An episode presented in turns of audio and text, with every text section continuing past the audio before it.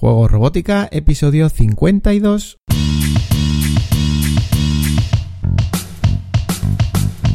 Bienvenidos a Juego Robótica, el podcast en el que te hablamos de robótica educativa, iniciación a la programación, aplicaciones para docentes, entornos de programación para niños y en general todo lo que tiene que ver con despertar la curiosidad de los más jóvenes por la programación y la tecnología, para que se conviertan en creadores y no en meros consumidores. Como ya sabes, este podcast es un reflejo sonoro de los contenidos y cursos que puedes encontrar en juegorobótica.es. Y recuerda que si quieres aprender a programar a través de la robótica o quieres formarte para enseñar a programar, puedes darle un vistazo a nuestra plataforma de cursos y acceder a la formación online más completa con robótica educativa, aprendiendo desde la base y a tu ritmo. Pues hacía tiempo que no nos escuchábamos, pero con la excusa de un nuevo artículo que hemos publicado en Juego Robótica sobre consolas donde podemos poner juegos creados con Médico Arcade que ahora repasaremos, pues estamos aquí de vuelta. Disculpar este tiempo que hemos estado mm, sin aparecer en el podcast y, es que hemos estado ocupados, entre otras cosas, con otro podcast, con el lanzamiento de, Tecnodemia, que justamente esta semana se está abriendo las puertas para un segundo grupo de, prueba. Y bueno, me ha parecido que la mejor manera de que se pueda entender qué es Tecnodemia, que sabéis que es nuestra propuesta extraescolar online para, para niños, bueno, pues tenemos otro, otro podcast. Si pones en tu podcatcher Tecnodemia o extraescolar eh, programación, eh, te va a aparecer. No, es, no está dentro de juego robótica, digamos, dentro de, tu podcatcher, sino que es un podcast diferente, un programa diferente. Si te interesa, pues nada, le puedes dar un vistazo. Y, bueno, con todo este tiempo, nos, donde sí que estamos activos es en la newsletter. Y ya sabes que, que porque alguna persona decía, la newsletter es muy interesante, podría ser que lo pasases a formato podcast. Bueno, pero para, no sé, está, la newsletter está precisamente para eso, es algo que es más ágil, llega al correo y bueno, pues mandamos eh, correos muy a menudo y llevar ese ritmo con el podcast, pues la verdad que sería un poco complicado. Y siempre os decimos que al final para estar al día eh, en el sector, digamos, de, la programación a nivel educativo, programación creativa y la robótica educativa, pues lo mejor que podéis hacer es suscribiros a la newsletter porque os va a llegar más rápido. Para nosotros es más ágil eh, informaros de novedades y luego también de, lo que nosotros vamos proponiendo en nuestra plataforma, como el artículo eh, que vamos a, ver hoy. Y bueno, pues el artículo lo tenéis en, en Juego Robótica, en la parte de blog. Pero, pero me ha parecido interesante poder repasar en formato podcast qué alternativas tenemos para poner juegos que, los chavales estén programando con Make Arcade porque cada vez eh, vemos que hay más interés por Make Arcade. La verdad es que es un entorno de programación del que ya hemos hablado mucho y que, y que está teniendo bastante éxito. Los niños lo están cogiendo mm, bastante fácil les gusta esa... Eh, bueno, pues eh, lógicamente es un motor de juegos y al final facilita la creación de videojuegos. Así que nada, pues vamos a repasar qué opciones tenemos como consola de juegos para cargar esos juegos y que no se tengan que, por qué jugar directamente en el ordenador. La primera opción, em, bueno, que es la más intuitiva, es el teléfono móvil. El teléfono móvil o, una tablet, pero bueno, ergonómicamente un teléfono móvil va a ser más cómodo para jugar a un juego creado con Meiko Arcade, pues eh, sería la, primera opción más sencilla porque Meiko Arcade nos facilita precisamente ese formato eh, en web y lo adapta muy bien al teléfono móvil, por lo menos por las pruebas que nosotros hemos hecho. Luego le podemos adaptar un mando Bluetooth eh, si queréis al, teléfono móvil o si tenéis. Hay mandos así retros como, como el FC30 que os mostramos en el artículo. Y, bueno, esa sería la primera posibilidad. Pero luego ya sabemos que, que hay, bueno, eh, fabricantes asiáticos y no asiáticos, pero están proponiendo muchísimas alternativas. Nosotros no, no las hemos probado todas. Así que os hemos hecho un resumen de las que conocemos mejor o, que hemos probado y, también son las que más fáciles vais a poder encontrar, porque claro, depende del mercado o del fabricante, pues eh, podéis podéis lo ver lo podéis ver como que está en una opción en internet, pero realmente luego comprarla es un poco complicado. Eh, de las primeras que yo probé fue la, la Meowbit de, de Kittenbot y bueno, pues es una consola pequeñita, muy económica, son 30 euros. Con lo cual, bueno, pues eh, ya le podemos proporcionar a, un niño o una niña un formato de consola portátil, porque bueno, puede funcionar con, con una batería lipo que se le puede acoplar o con un power bank, por ejemplo, de USB, y ya podría crear su propio videojuego, pero se lo podría llevar con consola portátil, con esta, con esta consola Meubit que tiene un tacto, pues la verdad que, muy agradable, tiene una funda de silicona. Y lo bueno de esta, de esta placa, y por lo que precisamente yo la adquirí al principio, es porque también es una placa de desarrollo. Es decir, también la podemos programar como si fuera microbit para, para entendernos y de hecho tiene el conector mm, multipines, digamos, de, microbit con esos tres eh, pines principales un poquito más anchos para conectar con cocodrilo, pues Meowbit replica eso y, el factor de forma es igual y el conector, vamos, el conector de pines, de pines es exactamente igual.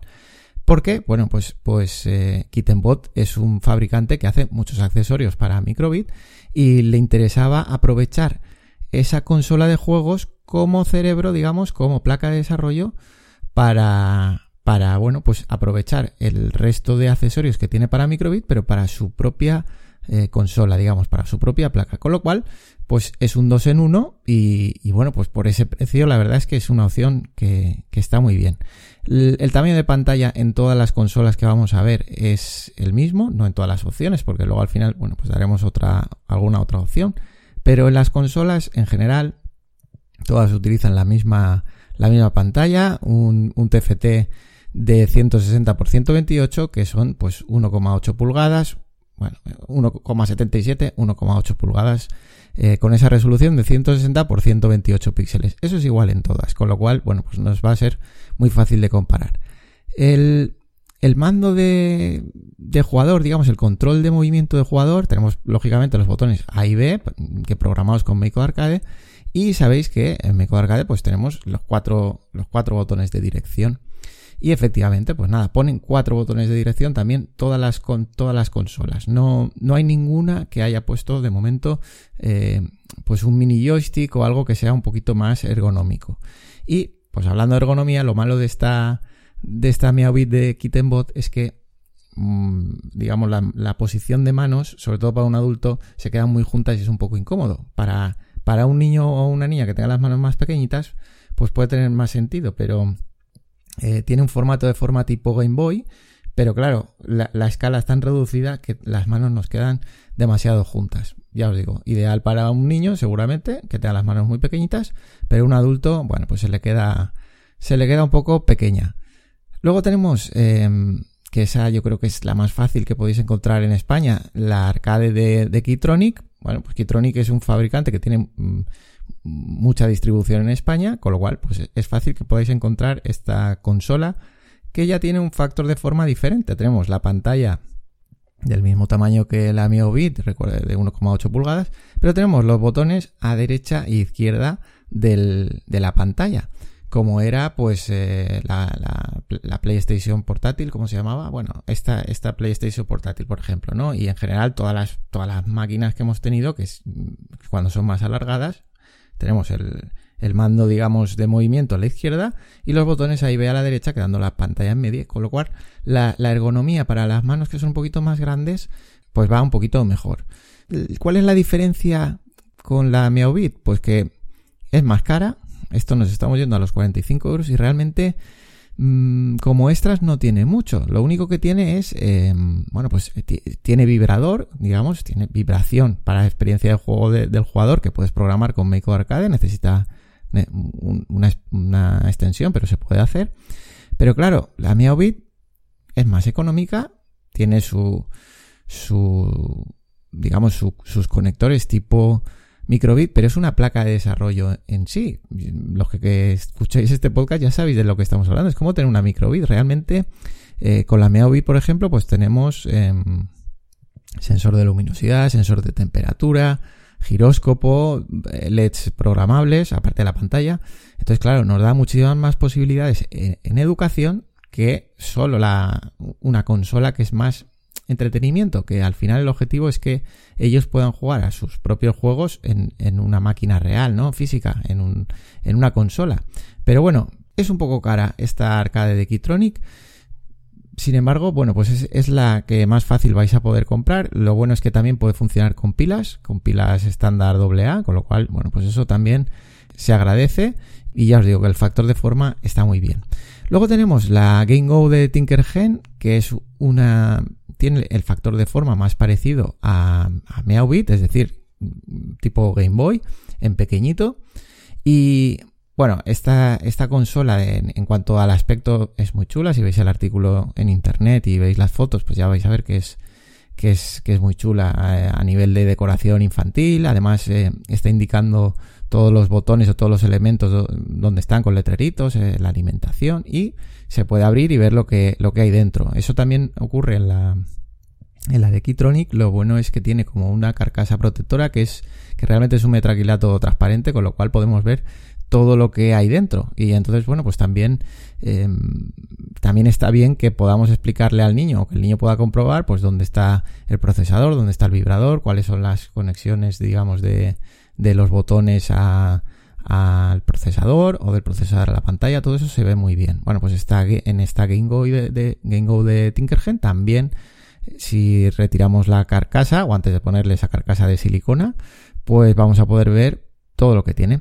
Esta ya nos estamos yendo, está en un punto intermedio, serían unas 36 euros. Mm, es más difícil también de encontrar que la, que la de Keytronic, pero bueno, se puede encontrar en España. Tenéis los enlaces en, en los artículos en el artículo del, del blog que os decía. Y bueno, pues tenéis unas fotos para haceros una idea. Realmente no hay mucha diferencia entre ellas y sobre todo esta, eh, esta consola pues mm, no aporta mucho más que ese aspecto un poco más infantil, pero no tenemos mm, ninguna otra ventaja. No tenemos ni vibración, ni tenemos todo lo que nos da la, la Meowbit. Eh, las tres que hemos comentado, y yo diría que sí, la siguiente que vamos a comentar también, todas tienen conector para multijugador. Eh, utilizando JackTag, digamos que es, eh, no Jack, ¿eh? JackTag es un, como, como un protocolo para hacer el multijugador en Make Arcade y, y bueno, pues cada uno lo da de una manera diferente. Unos son con, con, con tipo jack de audio, pero bueno, es, es, un mini jack que se utiliza para esta conexión multijugador, para conectar dos consolas entre sí o más y poder que uno sea el jugador 1 y otro el jugador 2 están jugando al mismo juego pero en dos consolas diferentes, que es algo que nos permite Make Arcade. Y bueno, pues depende del, de cada consola, el conector es diferente. Pero bueno, en esta, en esta Game Go que estábamos comentando, por ejemplo, es un, es un mini jack. Y otra opción que yo creo que ya es más difícil de conseguir, eh, no, no, no ha tenido mucha distribución en España, es la que nos propone Wi-Fi Boy, que es la, la OK D51. Y esta consola, que toma el nombre el D51, lo toma precisamente por el procesador que utiliza, el chipset SAM D51. Claro, se le ve más eh, las trazas, por decirlo así, de, un desarrollador, que en, que en, este caso es Derek Lay de, de Wi-Fi Boy, que les gusta, bueno, pues le gusta hacer este tipo de, mm, juguetitos, vamos a llamarlo así. Y bueno, pues él vio que podía hacer esta consola bastante fácil con este, con este chipset, con este micro del el SAM de 51 y por eso se llama así la consola de, de Wi-Fi Boy. ¿Qué, ¿Qué, tiene de especial esta consola? Que tiene un factor de forma parecido a la Keytronic, es decir, con la pantalla en medio y lateralmente los, los mandos de juego. Pues lo que tiene de especial es que desde ese punto de vista de desarrollador de Dereley ha dejado todo un puerto de, de 12 pines, digamos, de 12 pines que son accesibles con Dupont normal, pues ha dejado accesibles todos, todos esos pines para poder acceder precisamente al procesador, al SAM de 51 y que podamos programarlo pues con, el IDE de Arduino, por ejemplo, podríamos trastear dentro de esta consola, con lo cual nos da más posibilidades que, que únicamente poner el juego de, que se ha creado con Meiko Arcade. Pero claro, quizá esto sea algo más avanzado que no bueno, que no, que no cualquier usuario va a poder aprovechar y mucho menos los niños y niñas que estén empezando. Pero bueno, si os gusta cacharrear, pues esta consola sí que nos permite acceder directamente a sus entrañas y, bueno, pues utilizarla de manera diferente. Hay otra versión que utiliza un, un SP32, que es aún más utilizado y más conocido que el SAM de 51. Y bueno, lo bueno de esa versión, digamos, es que pues como sabéis el SP32 tiene, tiene conexión wifi, con lo cual pues ya podemos trabajar un poco mm, cualquier cosa que queramos a nivel de IoT o bueno, pues, gestión digamos de datos en la nube. Y la opción que, bueno, a mí me parece más, más acertada. Lo que pasa es que el producto aún no está muy pulido.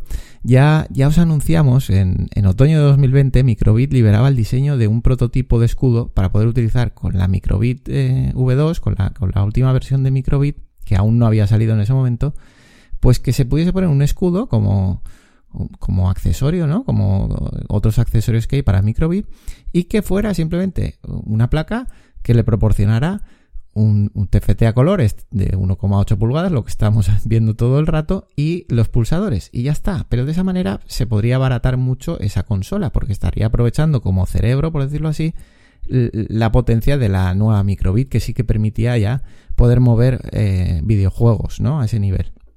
Y bueno, pues en, octubre de 2020 se liberó ese diseño, porque ya sabéis que Microbit además facilita, em, bueno, facilita, digamos, que terceros fabricantes mm, fabriquen eh, accesorios para Microbit. Eh, eso es lo bueno de que tiene Microbit también.